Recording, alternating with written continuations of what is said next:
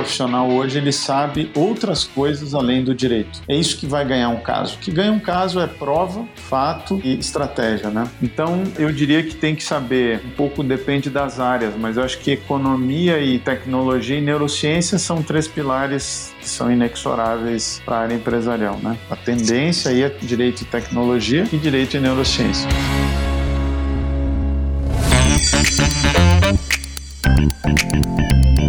Doc Club. Os maiores nomes e os melhores temas do mundo jurídico estão aqui.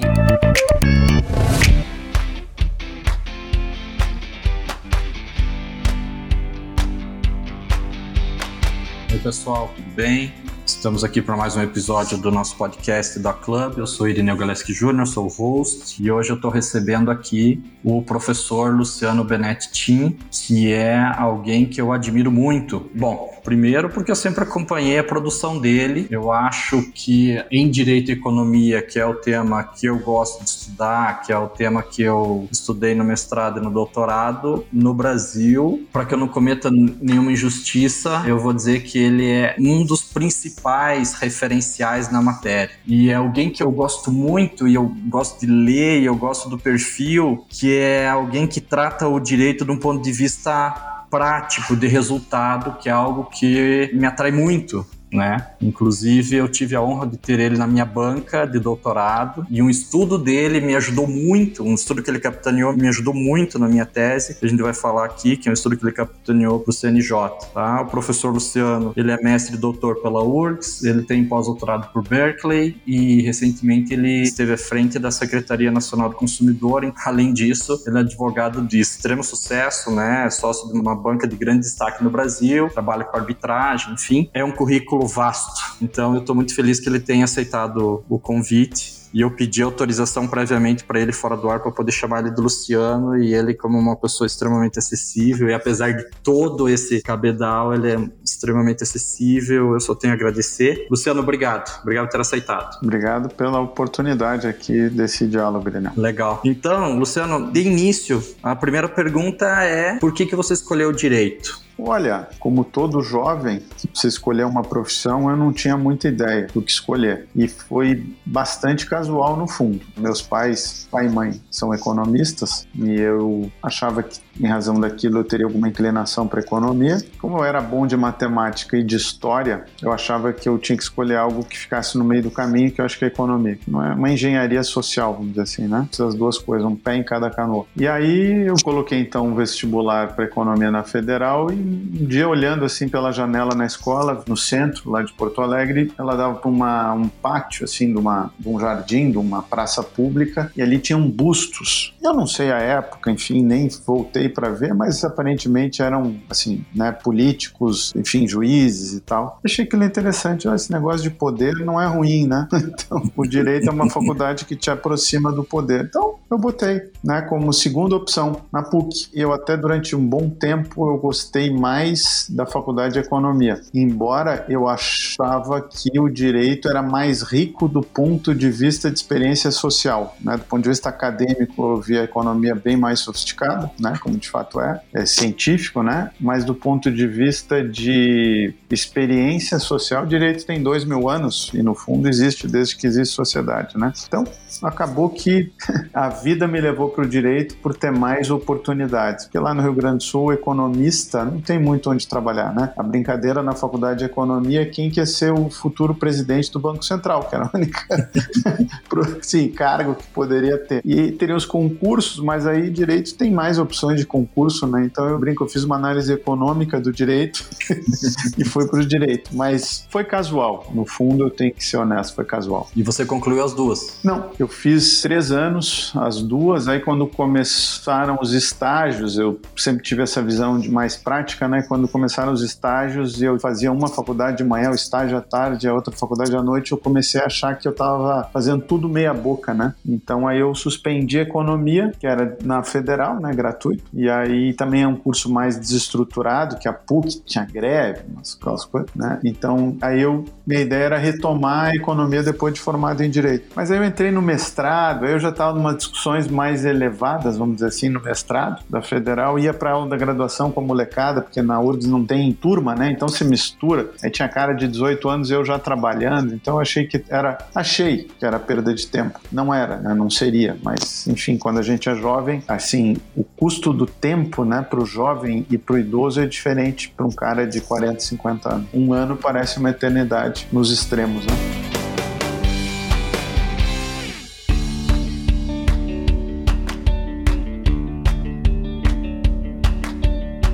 Exatamente. E daí você se graduou e como é que foi tua vida profissional? Advocacia, academia, como é que foi? Pois então, aí eu queria muito setor privado, advocacia. Eu lembro de ver aquele filme A Firma, né, dos Estados Unidos. Aquilo me impressionou muito, uma empresa de advogados. Só que eu ia morando em Porto Alegre na ocasião. Hoje eu já há algum tempo estou em São Paulo e já morei em São Paulo em duas oportunidades aí. Mas em Porto Alegre, à época, o que tinha eram escritórios familiares, né? Então eu me decepcionava um pouco com a estrutura dos escritórios familiares, porque não era uma estrutura de negócios, né? Eu brinco, era excelentes escritórios, mas de advogado advogado, né? Eu brinco, só falta o anel de rubi, né? Sim, falando latim. Então não era minha praia especificamente. Então eu não me encontrei. O meu primeiro estágio, eu não tinha ninguém na família advogado ou advogada, então meu primeiro estágio foi pelo CIE no departamento jurídico de uma empresa. Então ali até me identifiquei, aí eu fiz estágio num escritório familiar de direito tributário, aí depois fiz estágio num escritório trabalhista sindical, onde eu não me identifiquei, mas eu aprendi né, algumas coisas. Depois eu fui trabalhar no tribunal com crime. E ali eu acho que eu fiz um primeiro equívoco como jovem, né? Porque eu fui, como eu fazia economia e direito, eu fui selecionado para trabalhar numa Big Four. E eu lembro até hoje, era trabalhar turno integral, dois salários mínimos. E no tribunal eu recebi um convite para trabalhar meio período, aquelas coisas, né? Era sete horas, mas meio período, para ganhar o dobro, eram quatro salários mínimos. Então eu, putz, em Behavioral Law and Economics a gente tem aquela ideia do desconto hiperbólico do futuro, né? Como o presente vale. Pô, você pega um cara de 20 anos e dobra o salário, trabalha no meio período. E aí eu falei, não, aí eu vou me preparar inclusive para o concurso, porque como eu não estava vendo oportunidades na advocacia, eu disse, então vou fazer um concurso. Que eu pensava assim, né? Entre ser funcionário de um escritório familiar sem muita perspectiva de empreender e ser servidor público, o serviço público é melhor. Não tem chefe, né? Você faz os teus horários. Pensava eu. E aí eu fiquei um ano no tribunal. Aí eu vi que não era para mim. Trabalhando com desembargadores, eu vi que o perfil dos caras não era o meu, eram menos empreendedores e mais acomodados. E eu simplesmente não consegui me ver no interior do Rio Grande do Sul. Porque vamos lembrar que isso era pré-internet, né? Isso é, não tinha Netflix, não tinha. Então eram sete horas de viagem, sem cinema, sem faculdade. Então realmente eu não me vi lá nessa carreira embora admire tudo. Então aí a coisa tomou outro rumo. Eu fui pro mestrado, consegui uma bolsa, aí eu tentei abrir uma área civil num escritório familiar de trabalho, direito de trabalho. A gente não tem a dimensão de tempo quanto jovem, muito ansioso, né? Hoje eu sei que qualquer projeto, startup é dois, três anos no mínimo, né? Então aquilo era uma startup. E eu achei um ano tempo demais e desisti. Aí surgiu uma oportunidade, um professor me indicou para dar aula na PUC e eu aceitei menos por vocação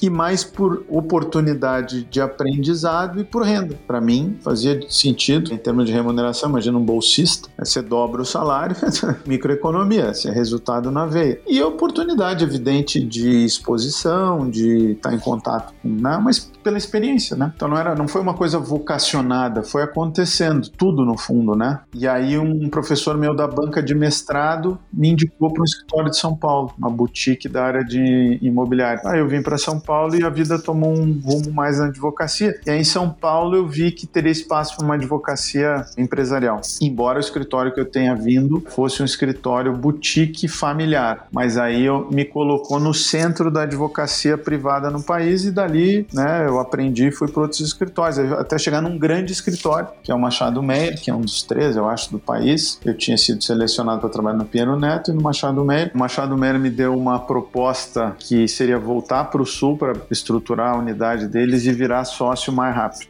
E eu achei que faria sentido. Mas aí depois, no fundo, vi que tinha espaço para abrir um escritório com esse perfil mais assim nacional, empresarial na região sul, né? E aí a gente abriu o CMT faz 18 anos, mas nessa batida mais de uma empresa, ou seja, essa coisa foi tão entre aspas traumatizou entre aspas, viu? Porque tem no Brasil é muito comum empresas familiares e muitas dão certo. Mas como eu não vinha de família de advogado, para mim eu sei da dificuldade que acessar o mercado era, não tendo pais, mãe, advogado, ou enfim, da juiz que conhece advogado, aquelas coisas. Então o escritório ele tem uma regra não escrita de não contratar parente. Então, hoje já são mais de 70 advogados, advogadas. Cresceu a um nível que até eu acho que eu gostaria, desejaria lá atrás, mas de fato, sendo sincero, não imagino.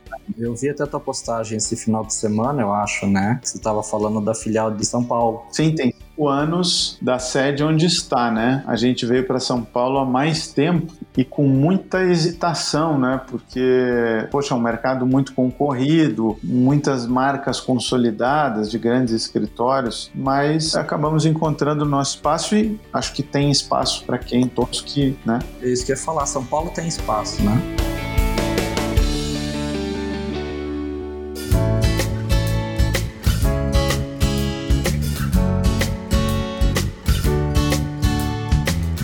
Tem espaço até, é algo que eu vou te perguntar até mais para frente, quando a gente chegar nessa parte do aconselhamento e tal. Essa é uma das coisas que eu quero te perguntar, né? Se você indicaria isso, né? Bom, pra gente seguir uma linha, você também teve uma grande dedicação na vida acadêmica, né? Sem dúvida, né? No sinos e tudo mais. Então, assim, você diria que é meio a meio advocacia academia, menos? Como é que foi? Não, eu sempre brinco com o pessoal do escritório que gosta da parte acadêmica que você tem que definir se você é um advogado que dá aula ou se é um professor professor que advoga. Porque, de novo, né, numa cesta tem que estar uma parte do teu esforço. Então eu me vejo como, eu brinco que o grande teste é na hora de preencher a fichinha do hotel, quando tinha, né, fichinha do hotel. Diz profissão. O que, que você escreve ali, né? Eu sempre me vi como um advogado que dá aula. Né? Gosto muito da parte acadêmica. Ela deve tomar 30% do meu tempo, assim, já tomou 50. No início também, assim, de novo, né, na vida tudo é o contexto, né? O Ricazem Sitches que falava, a pessoa e suas circunstâncias, né? Você sempre tem que olhar as circunstâncias. Então, chegou até a ser mais, porque quando a gente saiu do Machado Mera e abriu o nosso, que mais tinha tempo, né? Então, tinha muito tempo disponível. Então, eu cheguei a, provavelmente, a parte acadêmica chegou a ser uns 60 até 70. E eu brinco um pouco que minha parte acadêmica foi vítima do seu sucesso relativo, né? Ou seja, a advocacia foi tomando uma dimensão em razão, em parte, da projeção acadêmica e hoje acho que inverteu. Hoje é uns 70-30. E acho que o meu objetivo de vida, assim, mais tarde, é ficar meio a meio em algum momento. Né? Não vai ser agora, mas lá pelos Diminuir o ritmo. É, chegar uns 50-50 e em algum momento voltar aos 70-30. Entendi. Enfim, daí você continuou conduzindo a advocacia. E aí eu vou te confessar um fato. Quando eu vi um anúncio certa feita de que você estaria assumindo a secretaria, eu vou te dizer o meu sentimento. Foram dois sentimentos ao mesmo tempo. O primeiro foi de esperança e o segundo foi de espanto. Você já imagina o porquê. E eu queria que você falasse para nós como foi essa, essa experiência. A gente se entendeu, mas para quem tá nos ouvindo não conhece muito da tua personalidade, a esperança é porque eu sei que você faria algo acontecer. E o espanto porque você estaria entrando no ambiente inóspito para quem é empreendedor. E aí, como é que foi? Então, cara, eu não fui trabalhar com um paranaense que eu admirava e admiro ainda muito, que era o juiz Sérgio Moro, agora ex-ministro, atualmente né, consultor. Sempre defendi academicamente um endurecimento penal, uma questão de análise econômica né, em relação à corrupção. Acho que a Lava Jato prestou um grande serviço ali nesse sentido pode ter acontecido excessos, é normal, né? Você não faz uma omelete sem quebrar o ovo, né? Agora, não creio que deva se jogar, como diz os anglo-saxões, o bebê junto com água suja, né? Então, acho que o pessoal passou um pouco do ponto. Mas não é esse o objetivo, só para contextualizar então que o que eu escrevi academicamente sobre a Lava Jato e ia em alguns eventos anticorrupção, de law and economics do crime, né, da corrupção e do compliance, eu encontrava lá o Sérgio Moro, falava, mandava uns artigos, tal. Aí quando ele saiu a notícia que ele tinha sido convidado pelo presidente Bolsonaro, tinha aquela onda de esperança, né? Porque o então candidato Bolsonaro abraçou duas coisas que me eram muito caras, né? A plataforma liberal na economia e a plataforma anticorrupção no crime, né? Então, pô, dei os parabéns. Ele disse: não, calma, tinha, ainda não tem nada certo. Bom, aí depois, quando formalizou e ele aceitou o convite, eu dei os parabéns. Então, eu disse: bom, agora parabéns tal. Ele, ah, bom, ele é aquele cara mesmo, reservadão, assim. Daí, ah, Tati, tá, obrigado. Aí, uma semana depois, enfim, só para te dizer que eu nunca tinha imaginado nada assim, nunca. Pra te falar a verdade, quando o país estava muito mal, ali 2015, 2016, muita barberagem da política econômica ali do governo Dilma II, né? Muito equívoco. Ali eu disse, bom, ou falei para minha mulher, ou a gente vai embora. Na verdade, já com os equívocos do primeiro mandato dela, no segundo, digo, bom, como eu tenho filho, né? Ou eu tento ajeitar o país, ou nós vamos embora, né? E ainda mais quando ela foi reeleita ali, eu brinco que eu entendo o que, que os anti-bolsonaristas sentem, porque eu senti igual quando a Dilma foi reeleita. então, eu sempre digo, essas coisas passam, né? A gente não deve virar torcedor de política. Mas a minha mulher disse, não, de jeito nenhum, nunca política, eu não vou pedir separação tal. Então eu parei com o assunto, então não é algo que tivesse, assim, diretamente no meu radar. E aí, então, dei os parabéns pro Moro, aí depois, uma semana depois ele disse, ó, Tinha, eu tô com você que é da área econômica e direito econômico, eu tenho uma cadeira aqui que é de secretário do consumidor. Você teria alguém para me indicar? Eu digo, olha, tem vários consumeristas, mas é uma visão mais old school, mais intervencionista, né? Eu posso te indicar duas pessoas mais liberais para fazer uma reforma, digamos assim, das políticas públicas para defender os consumidores, né? Não para prejudicá-los, como alguns acham, pelo caso. E aí Moro pediu os dois nomes, tal. Aí três dias depois ele disse: Ah, e você não se interessa? Putz, não tá no radar. Eu vim falar em casa. Minha mulher disse: Pô, você já nos trouxe para São Paulo vindo de Porto Alegre, né? Para Brasília eu não vou. Então, se quiser ir, faz ponte aérea, te vira, né? Mas tudo bem sendo Moura, ela falou, né? Então, eu não iria trabalhar no Ministério da Justiça com qualquer ministro, sinceramente. Mas o Moro, sim, me deixava confortável. Já passaram grandes nomes pelo Ministério da Justiça e outros que eu prefiro nem mencionar, né? Que estão lá na parede, que eu acho que, enfim, teriam um melhor lugar em outros espaços que não no Ministério da Justiça. Mas, pô, aí eu pensei, negociei algumas coisas com o Moro em relação a que eu tinha entrado na FGV, que é,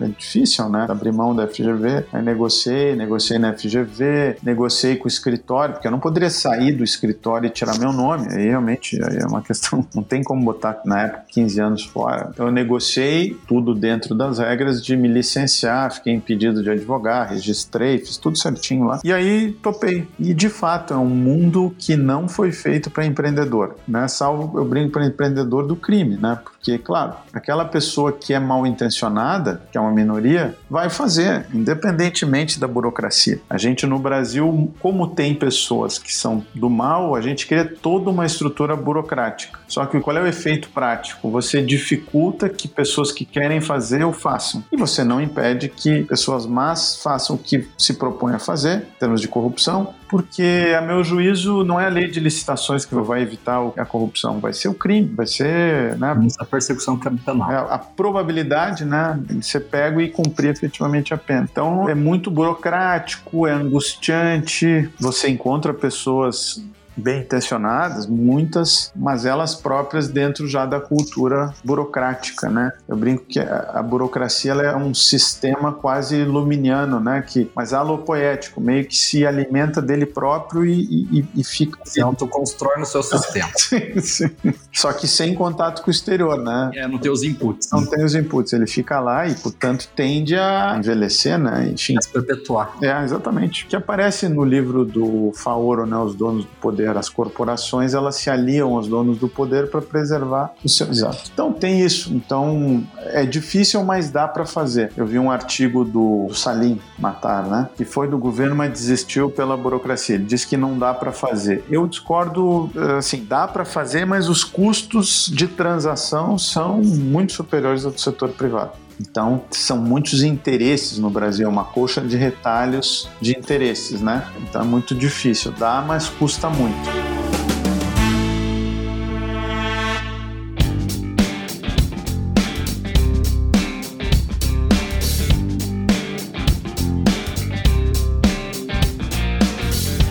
Teu legado que você deixou lá, Luciano, assim, eu acho que a plataforma do consumidor.gov, na verdade, fala um pouco para nós, assim, eu acho que um dos legados mais importantes é você ter dado o impulso, né, para ela acontecer e ela hoje qual que é o como é que tá a situação dela, assim, o que que depois que você saiu? Olha, eu creio assim que o legado foi primeiro teve uma portaria de recall, né, alinhado com os padrões lá da OCDE, então consumidor mais garantido é a plataforma dentro dessa pauta de desjudicialização. Teve no ano que a gente em 2019 um investimento que não saiu na mídia porque não é uma boa notícia, não porque é o governo A ou B, mas é porque a mídia vive de notícia ruim na média, né? Embora haja sim uma predisposição negativa e eu não vou entrar no mérito se com razão ou sem razão com esse governo, mas o fato é que nós investimos mais de 600 milhões pelo Fundo de Direitos Difusos, aquele fundo que é alimentado com condenações do CAD, da Senacom, em tese do Ministério Público, mas o Ministério Público costuma fazer tax e dão outra destinação dentro da discricionalidade dos promotores, enfim. Mas só para explicar que é mais mesmo as condenações do CAD, da Senacom, e esse fundo investe em direitos coletivos, né? Então teve, por exemplo, mais de 100 milhões em preservação de museus no Rio, então sistemas de incêndio para evitar novas tragédias como aconteceu, né? Biblioteca Nacional, enfim, Museu Rui Barbosa. Então coisas importantes ali. Esse foi o tripé ali, mas um alinhamento internacional com os padrões do OCDE, uma aproximação com as agências reguladoras, né? em vez de ser aquela coisa de combate das agências reguladoras, PROCONs versus agências reguladoras, uma ideia de alinhamento, né? Colaboração. Porque não adianta. Alinhamento com o CAD, numa ideia de que CAD também defende os consumidores numa perspectiva de concorrência. E eu diria dois órgãos importantes. Um é o Colégio de Ouvidores, que permite que os consumidores reclamem dos PROCONs e da Senacom por serviço ruim, ou seja, não adianta só os PROCONs apontarem defeitos das empresas, que têm vários defeitos, mas também os PROCONs têm que ter mais espaço para participação, como o Ministério da Justiça já tem, participação popular e, e controle social mesmo, né? Assim, de corrupção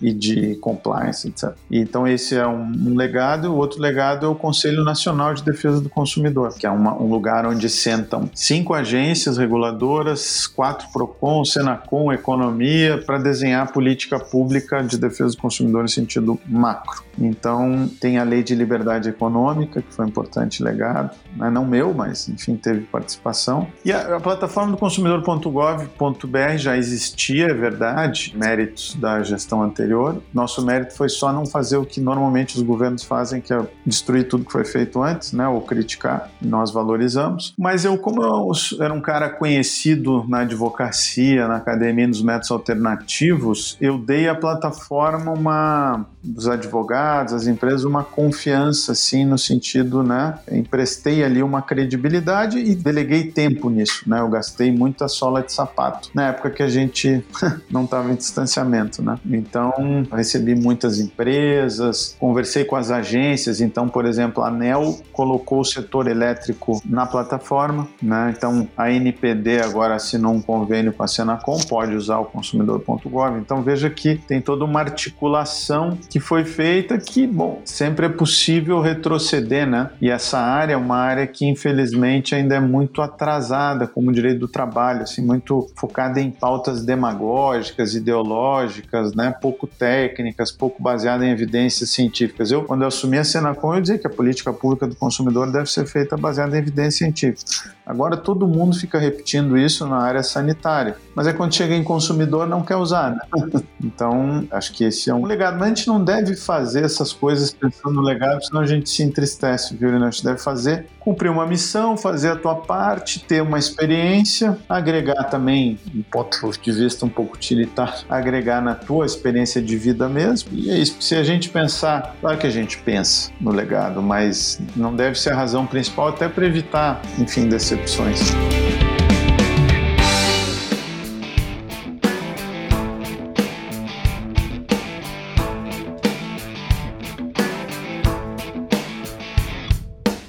Decepções. E essa questão, né, da tua atuação nos meios alternativos de resolução de conflitos, né, vem também ao encontro daquele estudo que você, como eu comentei ali no início, que você fez, que você capitaneou, né, que você dirigiu para definir, né, o perfil da lead, né, dos litígios no Brasil. E você agora também à frente desse up que você deu na plataforma, você acha que a médio, não vou dizer nem curto, mas a médio prazo, a gente vai conseguir até a OAB, não sei, eu não sei qual é a posição da OAB sobre isso, né? também tem essa questão. Eu faço parte de, de comissões da OAB, então também falo me incluindo nesse papel, até às vezes do próprio papel corporativista da OAB e não querer que os conflitos sejam solucionados de um jeito fácil. O que, que você acha? Qual é a perspectiva para médio prazo? Você acha que é inexorável ou depende de vontade política? Bom, uma tendência, né? Tem aqui um livro de um cara chamado Susskind, The End of Lawyer, ponto de interrogação, né? Tem uma interrogação. E de fato, as barreiras regulatórias tendem a cair em todos os mercados, né? Então essas barreiras regulatórias da OAB tendem a cair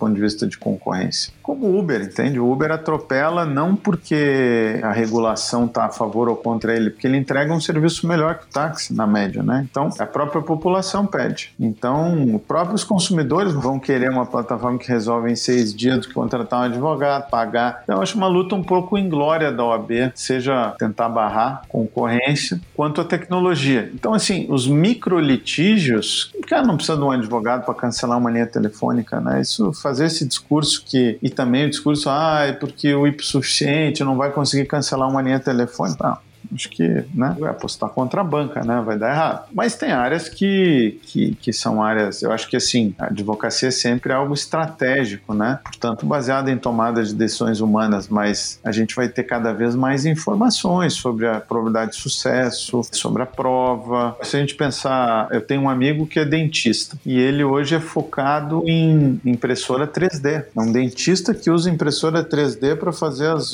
entendeu? É, então não tem como dizer, não, não, não eu não quero quero no odonto, embora tenha aí no Paraná algumas empresas disruptivas de tecnologia em periodontodontia, e o conselho de odonto fica perseguindo os caras, claro, tentando lutar contra a realidade, né? Ah, não pode isso, não pode aquilo, precisa de um odonto?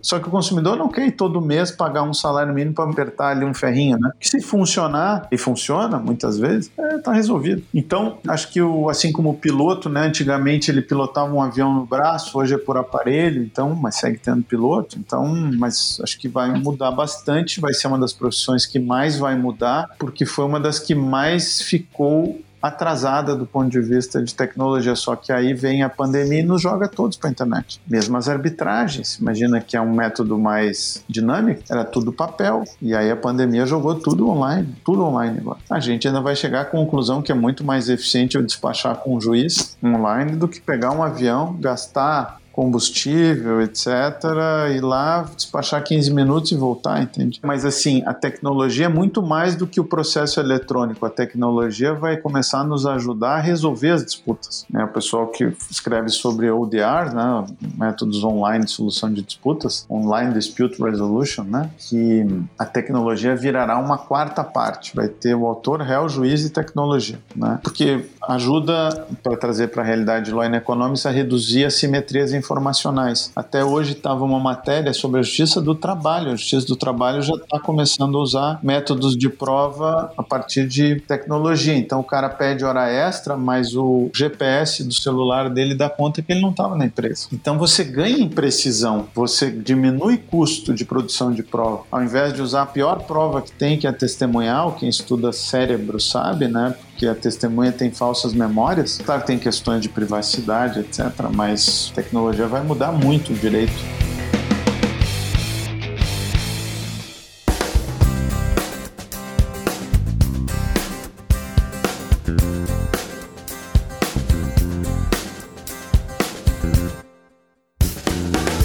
Já vindo nessa linha, né? Voltando pro, pro roteiro, que a conversa vai fluindo tão bem que eu sempre peço pros convidados eles darem dois conselhos e tal. Eu acho que para você eu pediria isso diante desse cenário. Para quem tá saindo da faculdade, para quem acabou de sair e tal, o que, que se diria? Qual que é o, o que, que é o futuro? Que conselho se daria? Olha, o Posner se diz um pragmático e não formalista, porque ele diz que problemas complexos exigem estudar a complexidade dos fatos e não não complexificar a teoria jurídica. Então eu diria que um bom profissional hoje ele sabe outras coisas além do direito. É isso que vai ganhar um caso. O que ganha um caso é prova, fato e estratégia, né? E nada disso se estuda na teoria jurídica. brinco que não é a última visão da teoria obrigacional como um processo alemão, o último julgado da Suprema Corte alemã que vai, entendeu? Então, quer dizer, veja aquele caso daquele juiz que suspendeu o WhatsApp no país todo porque o WhatsApp estava se ele não entendeu provavelmente o que é o WhatsApp, né? Então, eu diria que tem que saber, um pouco depende das áreas, mas eu acho que economia e tecnologia e neurociência são três pilares que são inexoráveis para a área empresarial, né? Eu diria que economia até já dado, sabe? Uma coisa que tem essa and Economics tem 60 anos nos Estados Unidos. Isso não é mais, isso é dado, né? Se a pessoa quiser ainda discutir isso,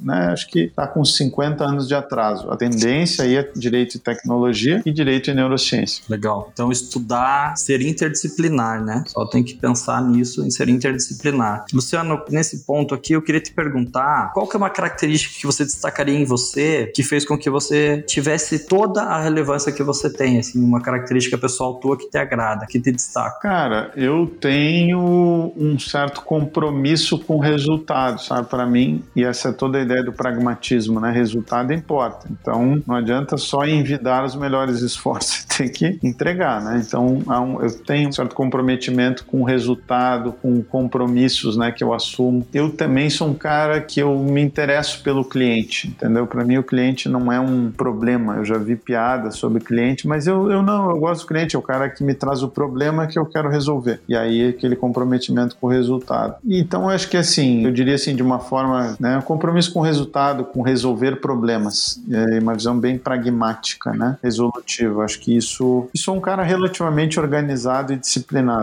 Assim, organizado em termos de tempo, não de mesa, tudo, mas em termos de tempo, como diria minha avó, tem tempo para tudo, né? Basta querer, né? Basta se organizar. Basta querer. Sim. Deixa eu te fazer essa pergunta ainda falando sobre você e futuro. Se você fosse sair de São Paulo hoje, era mais fácil você ir para fora ou voltar para Porto Alegre? Não, eu não vejo espaço para voltar para Porto Alegre no momento. Eu poderia em algum momento, depois de São Paulo, talvez Brasília, a gente abriu uma unidade lá com foco em regulação econômica e tribunais superiores. Então, cumprido o ciclo em São Paulo, que eu não sei quanto tempo é, pode ser 10, 20, mas não seria impossível um período em Brasília, né, em razão do que pode acontecer, né, nessa unidade. Então, eu acho mais fácil isso do que hoje exterior. Mas, fazendo um spoiler, virão novidades sobre a humanidade do CMT fora do Brasil. Eu já até imagino.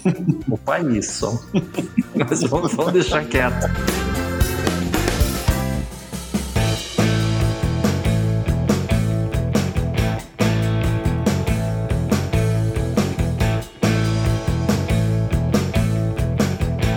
Pra gente concluir, então, eu vou fazer um ping-pong rápido contigo, tá? Perguntas aí tá. pra você indicar pra nós um livro que não seja da área jurídica. O que, que você indicaria? O Novo Iluminismo do Pinker. Nobre. Música, o que, que se escuta? Eu gosto muito de rock, então recomendo Tom Petty. Um filme ou série? Black Mirror, série. Putz. Mas é meio pessimista, né? É, é, pois é, mas. Pessimista. Comida, um restaurante, um prato.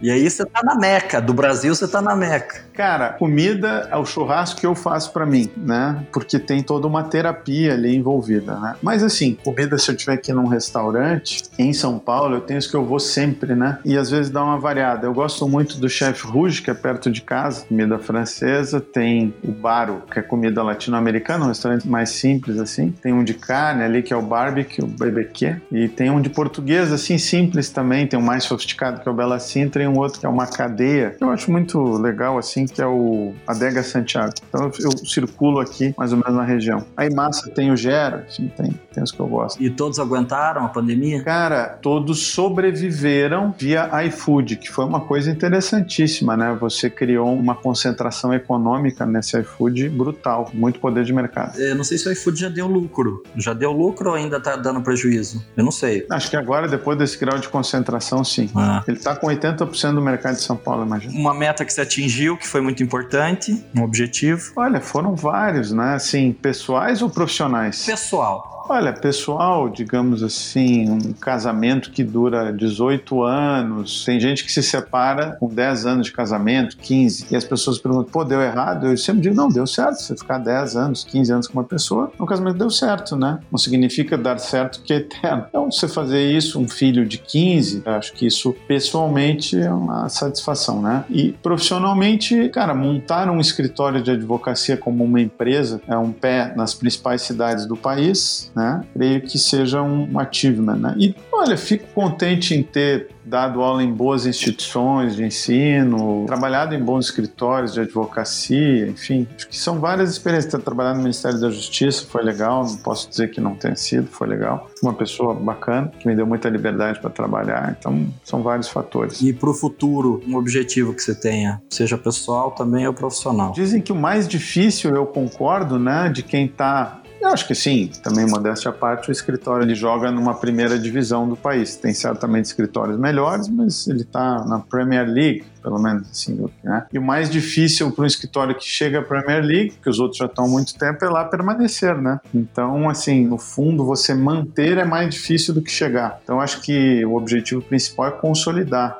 Acho que os próximos 10 anos seriam, assim, 10 anos de consolidação da instituição, assim, como da organização. E aí pensar em outras alternativas, né? Depois de consolidar. Legal. Eu sei bem o que, que é isso de consolidação, porque eu sou um torcedor do Curitiba Futebol Clube. Entende o que eu quero dizer? famoso coxo, sim. então, a consolidação é a nossa meta. Sim, é. Vencer é sempre uma coisa relativa, né? Às vezes você permanecer na primeira divisão já é. Já é uma vitória, é verdade. Professor Luciano Tim, foi um prazer te reencontrar, muito bom. E lembro de toda a ajuda que você me deu no doutorado, da paciência que teve na minha banca, de ter sido tão gentil. E agora só reforça toda a admiração que eu tenho por você, essa nossa conversa aqui, que foi ótima. Obrigado por você ter aceitado o convite. Obrigado, Irineu. A admiração é recíproca. Até uma próxima. Valeu, um abraço. Um abraço. Tchau, tchau.